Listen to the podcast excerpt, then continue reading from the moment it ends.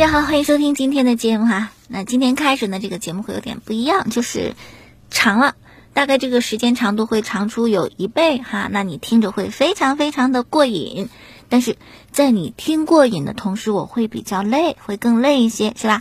可能会有朋友说，那你喜欢呢，你就喜欢足球啊、体育呀，然后你多说点，你怎么了？是的。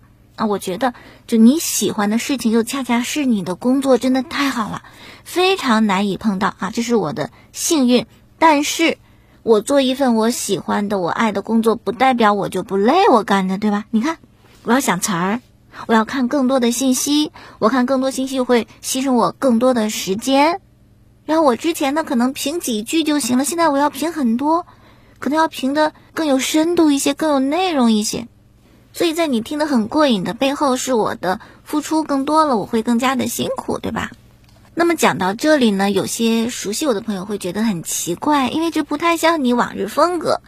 你怎么这么高调啊？你说你怎么辛苦什么什么的，谁不累？谁干工作不累？那我也是没有办法呀。我这么开场是因为我要把这个做一个引子，我要引出胡宝森胡老板。我觉得有类似的地方啊，胡老板二十六年前投资河南足球，以他企业冠名河南建业，二十六年来没有改过名字，唯一的一个。那我们建业是什么样的一支球队呢？肯定不是中超豪门，对吧？没有那么有钱，也没有什么特别引以为傲的成绩，也没有什么亚冠冠军啊。但是我觉得在中国足球这个江湖当中，建业是一定要有名字的。二十六年未更名。不是豪门，我们怕过谁？专治各种不服。建业主场，魔鬼主场。更主要的是，河南球迷的一片心灵沃土啊，精神沃土，精神寄托。那么，你要想看建业比赛看得过瘾、好看，成绩还好，那就得胡老板加大投入，就得往里扔钱。可能你会说。那胡老板通过呃河南建业队是吧？他还得名得利了呢，他有回报，他得到了好处，是都可能有。但是你告诉我，哪个人投资不要有回报的？可能最初就是一时之气。胡宝森接了这个河南足球，不想让河南的足球啊流落异乡，被外地人冠个名，一时之气加上对足球的热爱，但是你不能说。通过他投资的足球队得到一些东西，他对足球和球队这份爱就不纯洁。谁那么无私，只做奉献不求回报？你能够收获些东西，可能是你做这个事情的动力。只有辛勤劳作，然后颗粒无收，谁都不太好干得下去。所以我觉得，胡宝森通过足球，就算得到些什么是该的。而且，即使他得到了一些东西，人家在球队上也真花钱了，并且可能花的更多，他的投入跟他的产出不见得匹配，可能一直在赔。也就是说，他为球队也做了一些牺牲。我们很多时候就看到表面的事情，看到表面你的节目时间增长了，看到表面这个球队最近成绩不错，但是你可能没有想，没有想过他背后。会经历些什么？会发生些什么？才会导致你看到的那个东西出现？好，哎，引了半天，下面我们要谈一谈河南建业足球俱乐部改名字的事儿，进入到一个新的小板块。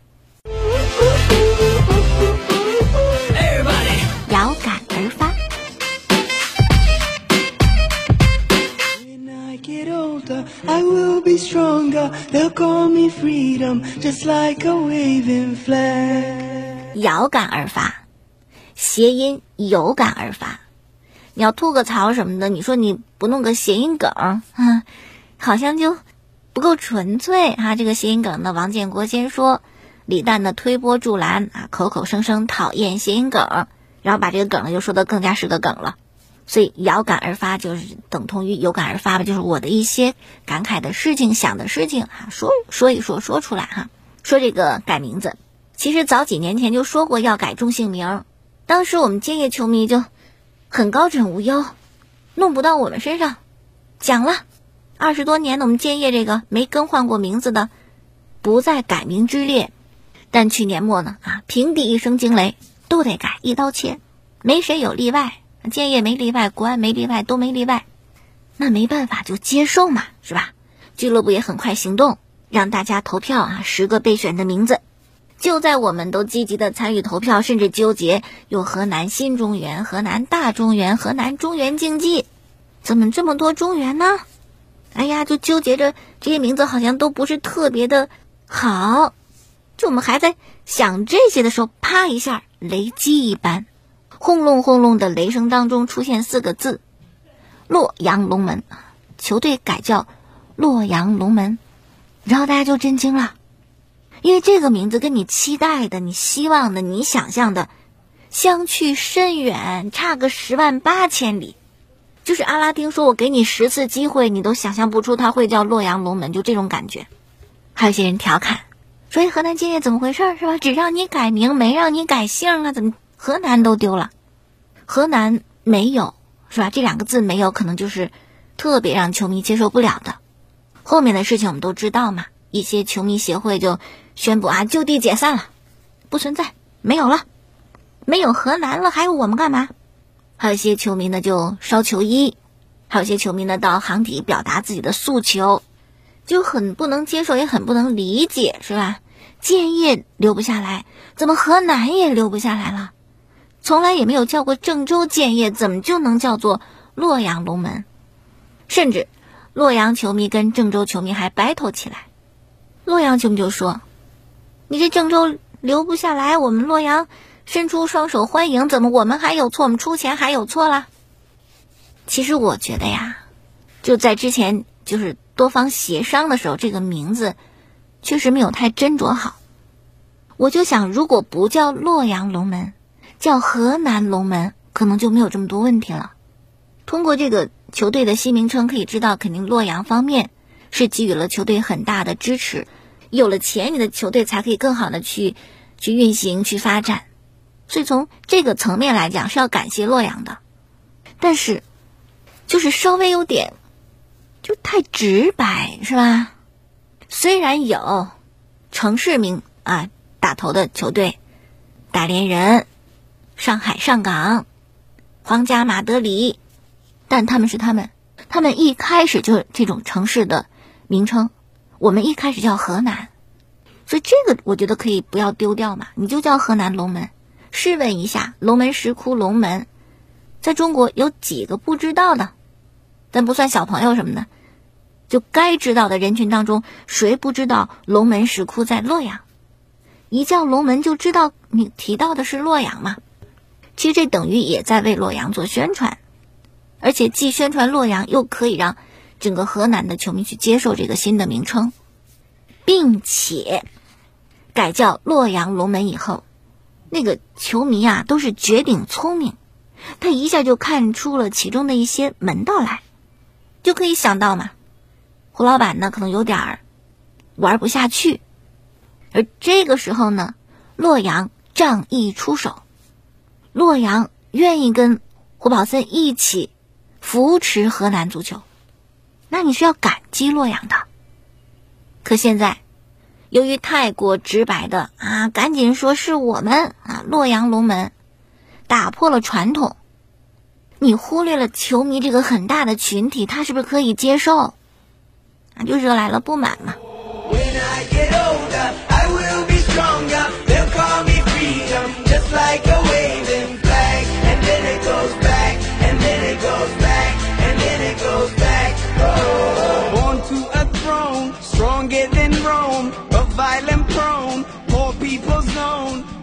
是啊，二十六年的时间，很长了，怎么叫都叫习惯，叫到心里去了，对吧？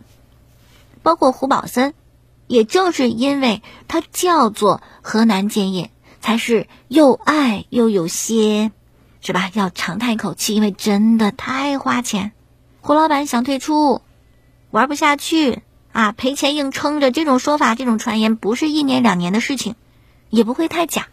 尤其这近十年，金元足球横行，为了球队不降级，引援，为了比赛踢得好看，这个扔进去的都是真金白银。那么赔钱还干，能够支撑胡宝森的，就是球队叫建业嘛。叫建业就好像自己的亲儿子，自己家的血统，怎么着你都得养活他。但是不让叫建业了，就感觉这是一个外人、外星人，弄不好养大了不是自己的了。那这样的话呢，好像就没有硬撑下去的理由。啊，胡老板也会想，我在为谁干？哦，确实有困难，确实难以为继。这个时候呢，就找到了洛阳俱乐部，也说，俱乐部股权优化不是一个企业、一个俱乐部的事情。那经过与郑州、洛阳等地方政府的沟通，根据地方政府给予俱乐部发展支持力度等等情况的综合考虑，做了这么一个决定。名字也是和洛阳市政府等等合作方。共同商定的，不当家不知柴米贵吧？如果能不改，谁又想改呢？不是活不下去了才会去想着改变吗？说到对这个球队的爱，球迷说我们是真的爱俱乐部，但我觉得胡宝森也爱啊。球迷的爱在于什么？每场球我都看，建业输了我不开心，建业赢了我特别开心，我的喜怒哀乐跟随河南建业。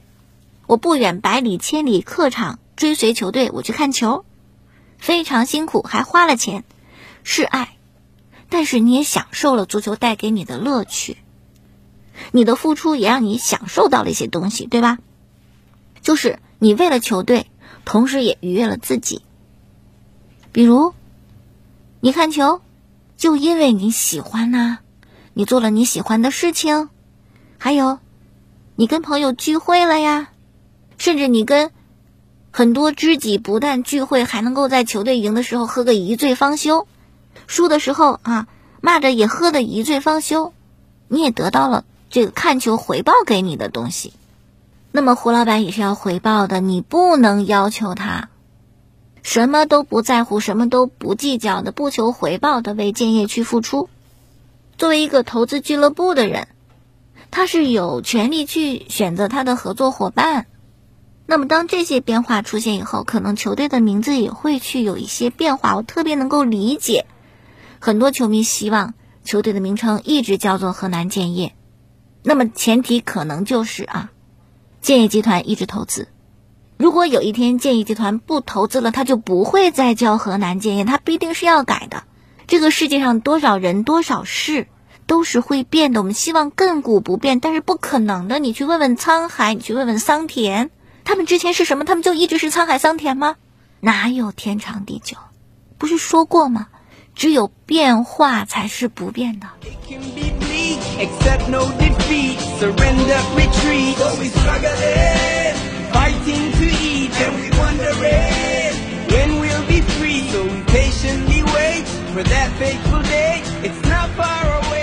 这是河南建业，它承载了球迷的情感。特别真挚的、特别朴素的对河南足球的情感，都倾注在河南建业这个队上，倾注在这个队名上。那现在他不叫这个名字，就会觉得你的情感无处安放、无处寄托。但其实不是的，他可能只是名字改了，还是那些人，还是那些球员，那些球员哪个变脸了？哪个是你不认识的？哪个是你不再喜欢的？内里和皮囊，更看重哪一个？是的，习惯的事情有改变特别难以接受，但是有时候在改变面前就是退一步海阔天空。什么最重要，对吧？不是名字最重要，不是他叫什么，是有这个队最重要。如果没有钱再投入，那么这个队可能都随风而逝，皮之不存，毛将焉附啊！球队没了，你还计较他叫什么名字吗？是吧？就好像绝代佳人小龙女，你改个名叫她大翠，她也是小龙女啊，她没变的，她内在没有变的，她相貌没有变的，所以我也非常不喜欢足协的一道切，我也特别不希望河南建业改名字，但是就有些事情是你没有办法去抗拒的，你要让自己学会接受。你就当河南建业为了生存隐姓埋名，你的底线是什么？你的底线是不叫洛阳龙门吗？你的底线不应该是还有这个队存在吗？对吧？在足协的这个中性名称、一刀切的政策面前，不能去奢求太多，可能真的没有办法如愿，可能你也争取不来，就好像。我就听人讲过，是吧？就是孩子在出生之前，父母是希望啊，唯一的希望健康就好。孩子出生以后呢，非常健康啊，就希望眼睛大一点，皮肤白一点。哎，孩子长一长呢，真的是很漂亮啊，眼睛又大，皮肤又白。然后父母又想，他要学习好，是个学霸就最好了。人希望的事情是没有上限的，所以我们不妨就告诉自己一个我最低能够接受的。最低接受的是不是就是河南建业这个队？他不管叫什么名字，还有这个队，你别告诉我说啊，我们不妨学武汉光谷当年怎么这么牛，是吧？说退就退，说退就退，不是更不负责任吗？你一方面说我们河南建业坚守了二十六年的这个名称不能改，改了我不同意，然后呢，你却为了这个名称不让你满意，就让坚守了二十六年的河南足球消失掉。就地解散，退出不玩儿，你这个更不负责任。你这个对球队不是真爱。可能有些朋友会讲，你这个秦游天没说建业退出，没说不玩儿，我们就想争取一个都都满意的名字。对，特别不舍。今天我看到有一位建业球员啊，社交的呃网络上小视频播放的建业的队歌。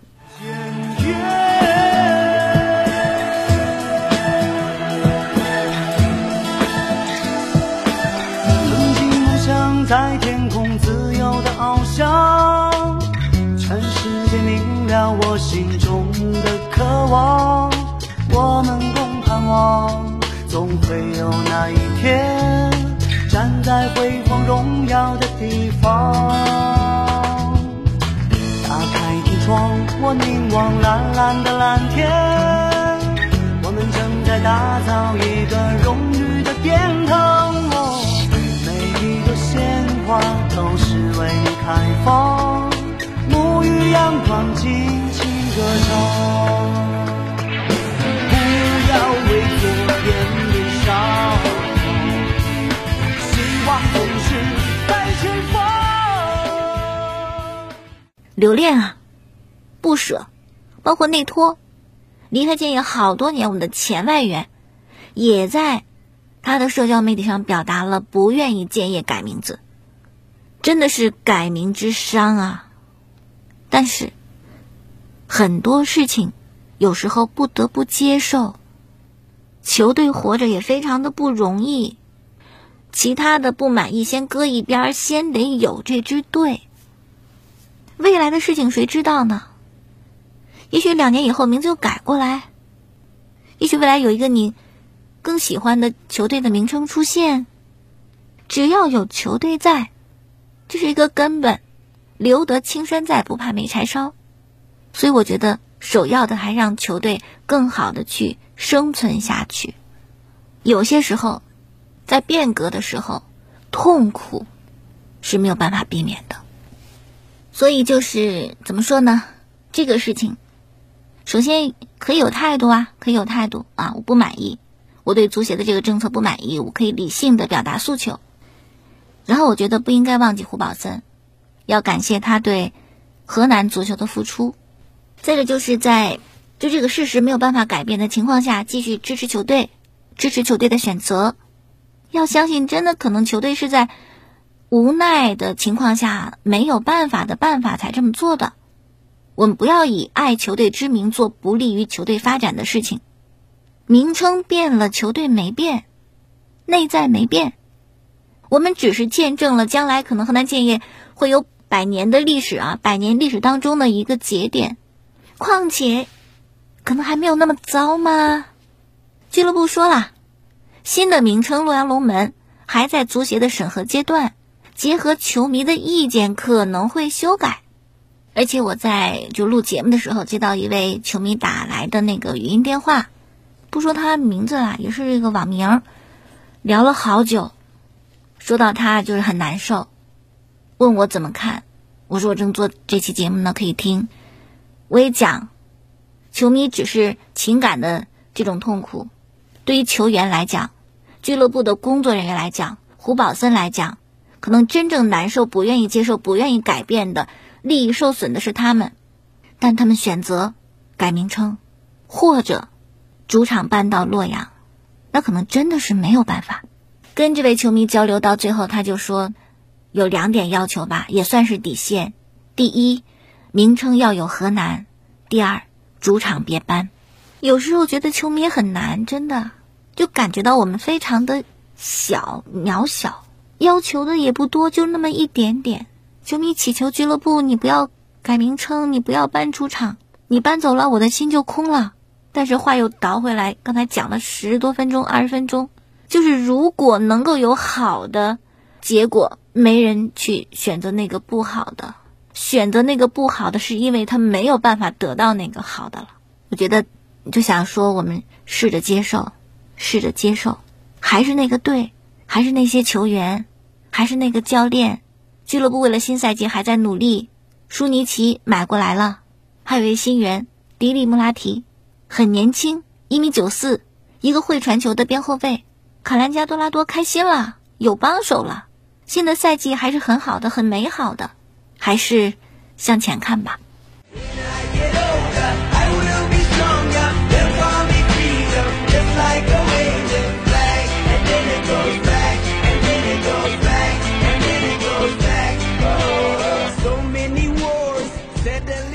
好了，继续来说其他方面的事情，说一说国足。我前两天呢，我就特别。替一个人感到有压力啊，为他担心。这个人就是国足的主教练李铁，因为他立了军令状，就是四十强的比赛必须赢，必须出现，乃至之后的十二强赛，也要尽全力的获得晋级资格。我这个人很怕有压力的，真的，即使我有能力的情况下，我也害怕压力。我有时候不知道重压之下。他会做得更好还是做得不好？但是没有办法，李铁就立了军令状。但是我又想，立下军令状就有用吗？如果没有立这个军令状，他就不会好好踢吗？该赢的比赛他就会照输了踢，那也关他的脸面呐。有了这么一纸军令状，就能改变什么？可能也是我们所说的那种态度吧。我得表达，甚至掩耳盗铃一般，我说了这样的。话我就能赢。我记得是谁讲过，横下一条心一定要出现，也没有，言之凿凿，啪啪打脸。那为什么我说要替他担心呢？一就是这种重压，是吧？二就是一些客观的条件不利于他。首先，主场啊，可能不存在了，要改为赛会制嘛，在卡塔尔进行，哪里还有你的主场？然后就是特谢拉，最初还说规划他。然后呢，他个人想转会上岗，但是上岗说我没办法要，工资太高给不起。那么即使留在苏宁，因为外援也是有一个工资的上限，这个跟他之前挣的相比太少了。虽然我们之前讲过，说什么第三方的企业给他一个补偿，但这种合同不受国际足联保护，想赖就赖了。所以最新消息说，特谢拉呢正在跟沙特的豪门球队利雅得新月。正在接触吧，就差一些细节没谈妥了。如果谈妥的话，可能就会转会。到了那个队呢，是两年一千三百万欧元。那这个数确实是现在中超的球队给不了的。苏宁也不缺钱，是吧？不缺钱，但他缺的是不能去改变这个政策哈，改不了。其他一些消息，上港呢在前两天宣布，克罗地亚的莱科出任了球队的新主教练，税后年薪二百五十万欧元。莱科呢，克罗地亚人，今年五月是在安特卫普啊走马上任，到了比利时联赛，带队到了第六名，而且在欧联杯的小组赛上呢还胜过热刺，一比零胜的穆帅带的热刺。当时那比赛逼迫的穆帅换人，孙兴敏、拉梅拉、小卢卡斯、霍伊贝里轮番上阵，凯恩也踢了半小时，但愣是进不了球法，挽回败局。这成为莱科啊，这经典一役。安特卫普很想留他的，但是没有办法，上港的工资远远高于安特卫普，给多少呢？高多少呢？八倍，是他在比利时挣的八倍。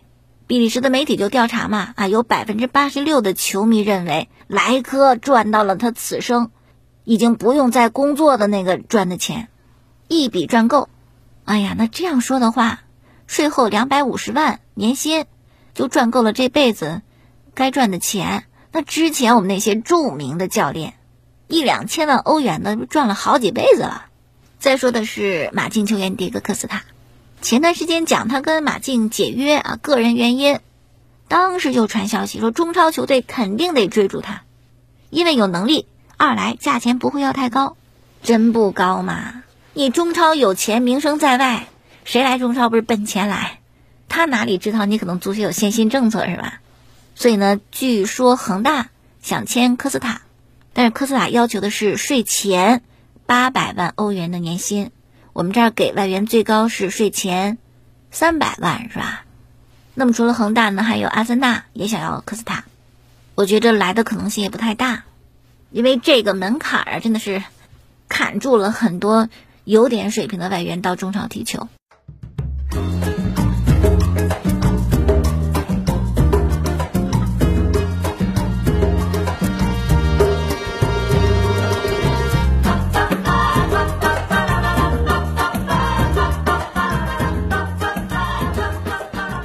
欧洲联赛，万人十五比二胜的美因茨，哎呦莱万、梅开二度，连续三轮，梅开二度，我踢疯了，荣誉加深以后啊，内在的潜力、这种激情什么全都给激发出来。C 罗也是，尤文新年的第一场比赛，四比一大胜的乌迪内，C 罗也是梅开二度，开心。赛后社交平台写了。队友很棒，我们赢了，以最好的方式开始了二零二一。C 罗女朋友也发推祝贺男朋友 C 罗收获了二零二一年的第一球，你太棒了。然后也看到一些 C 罗球迷在说，没问题了吧，当之无愧世界第一人了吧？就这个状态持续下去啊，历史第一。C 罗真的是有很很多我们钦佩的地方，三十六岁了快，状态这么好。内在就身体素质和外在都非常的显年轻，跟他的自律、跟他的锻炼有很大的关系。我是非常佩服 C 罗的这个坚持、这份自律，很多人其实做不到的。那么梅西率队是一比零击败了维斯卡，梅西是助攻德容打进的全场唯一的进球，这是梅西在西甲的第五百场比赛。哈维是五百零五场啊，接近哈维的记录，那超过是没有问题的啊。这场比赛赛后呢，梅西也是评分最高，因为虽然没有进球，但巴萨整个进攻什么的确实得靠他。从比赛来看呢，巴萨踢得很舒服，很舒服的就控制住比赛，就想干嘛就干嘛，就那种感觉。当然，这不代表巴萨就是回到正轨，是吧？只能说维斯卡太弱。一个没有办法给你施加任何压力的人，你当然可以尽情发挥了。面对强队，高位逼抢的、踢得很压迫的这种，巴萨也很难。而且你看，就对阵弱队，踢得很自在的比赛，只能进一个球。现在进球太难，是巴萨必须要面对的问题。太难进球了，跟之前的宇宙队完全是，就是无法去联系在一起的。球队不是之前的球队了，梅西也不是之前的梅西啊，让他一个人带，真的也带不动了。就说到这个梅西的未来嘛，会不会走，或者说有多少人愿意让他留？有一个调查啊，前几天这个《世界体育报》对一部分的巴萨的会员，巴萨是会员制的俱乐部嘛，进行调查，百分之五十二点二，一半多一点的人希望俱乐部努力说服梅西留下。百分之四十六点八的人认为没有必要再努力的留梅西，基本是对半的。那么在希望俱乐部努力说服梅西留下的人当中，还有百分之十四点五的人是认为要不惜一切代价留下梅西，而那一部分就是百分之四十六点八的认为没有必要说服梅西留下人当中，还有百分之三十三点六的人认为，如果他不想留，就让他走，没有必要强留。还有百分之十三点二的人认为梅西离开有助于更新换代，我也觉得梅西应该走。因为现在巴萨其实有点拖他职业生涯末年的后腿，而且梅西走了，省一大笔钱呢，有利于巴萨继续活下去。而且不管你曾经有多强、多么辉煌，随着你的衰老，你的光环就一点一点一点的消失，这是你必须接受的现实。你当年燃烧的越耀眼，你的暗淡才让别人无法接受。而且随着你的光环没有那么耀眼，你的年纪逐渐老迈，你也变得可有可无，不再是不可或缺。早十年前、五年前，谁敢说梅西走了不要留？为什么？因为那会儿有用啊。现在用处没那么大了，甚至是有些人眼中的。绊脚石，阻碍的一个东西，所以这个就是就是现实嘛。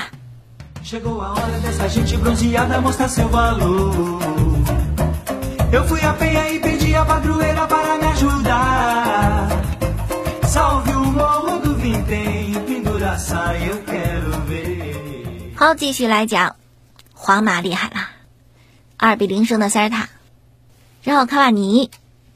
大巴黎转会到曼联，最近被罚了禁赛三场，十万英镑的罚款。为什么呢？因为这个言论呢说含有种族歧视。那是一场比赛之后，当时曼联胜了南普敦三比二，卡瓦尼获胜功臣，进两球一助攻。可以说这曼联三个进球都是人家一手导演的，导演的曼联的逆转。所以比赛之后呢，球迷就想表达他们的感谢之情。一位球迷就放了卡瓦尼的照片，并且写道：“我爱你，斗牛士。”卡瓦尼的分享啊，哎，有球迷喜欢我表达对我的喜欢。我不但分享，我还要回复，谢谢小黑鬼。问题就在这个词儿，卡瓦尼，乌拉圭人，南美环境当中浇个水，小黑鬼没有太大问题，很多人在用。但在英国，这个词被认为有种族歧视的含义，所以当卡瓦尼转了以后，回复以后，很多球迷就有质疑了：人家这么喜欢你，你你却骂他，你种族歧视。后来有人就告诉卡瓦尼：“你这个回复不妥，赶紧删，也道歉，没有用，禁赛三场啊。”好，继续来说曼联啊，嗯，二号凌晨是二比一胜的阿斯顿维拉。这样呢就追平了榜首，但这场比赛呢，阿斯顿维拉输的就特别不服气，觉得曼联那个点球根本就不存在。这是维拉队的教练史密斯说的，他说：“你看这个博格巴是吧？你那个摔倒，你心里没数吗？你不是自己个儿把自己个儿给绊倒的吗？是我们的球员路易斯对你犯规了没有？我们没有对你犯规，不是有 VAR 吗？干嘛不用呀？”你一看你就看明白了，怎么裁判不看回放呢？真的是博格巴自己绊倒了自己。那提到这个摔倒，我们再讲讲这个马内，利物浦跟纽卡斯尔零比零踢平，欧文就很遗憾，哎，也是利物浦的名宿。欧文很遗憾说：“你看马内，你咋就不会摔呢？你一摔就有点球，那纽卡斯尔的门将就就感觉抱着你的腿啦，你倒地呀。”他抓着你了，你倒地呀！但马内这点跟梅西挺像，就是踉踉跄跄的啊，能不倒就不倒。他似乎没有意识到你倒了可能会有一个任意球或者点球，他就是硬撑着保持平衡，他不倒，很实诚。欧文就说马内太实诚了。好，再说阿森纳四比零大胜西布朗，三连胜。前两天一个劲儿的唱衰阿森纳，现在已经把这个降级区甩了很远了。看来。对于球队的这个变化还是找对了，用新人，刺激那些大牌儿，良性的竞争，所以这个阿帅还是有两把刷子哈。然后热刺三比零完胜利兹联队，终于终结了四轮不胜。凯恩的点球首开纪录，孙兴敏呢有也有进球啊，是他代表热刺的第一百个球，就这个成就，欧洲豪门或者顶尖球队能够进一百个球。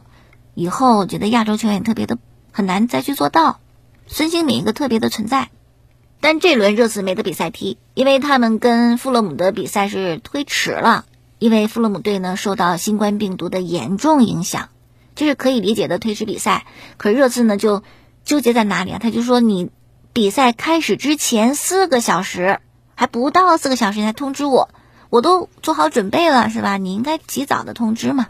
再讲萨拉赫，利物浦的球星，前段时间好像讲了，他希望能够到皇马去或者巴萨去。觉得到这样的俱乐部对他拿金球奖来讲会有很大帮助，在利物浦呢没有什么机会。我们那天也说是吧，想的太美。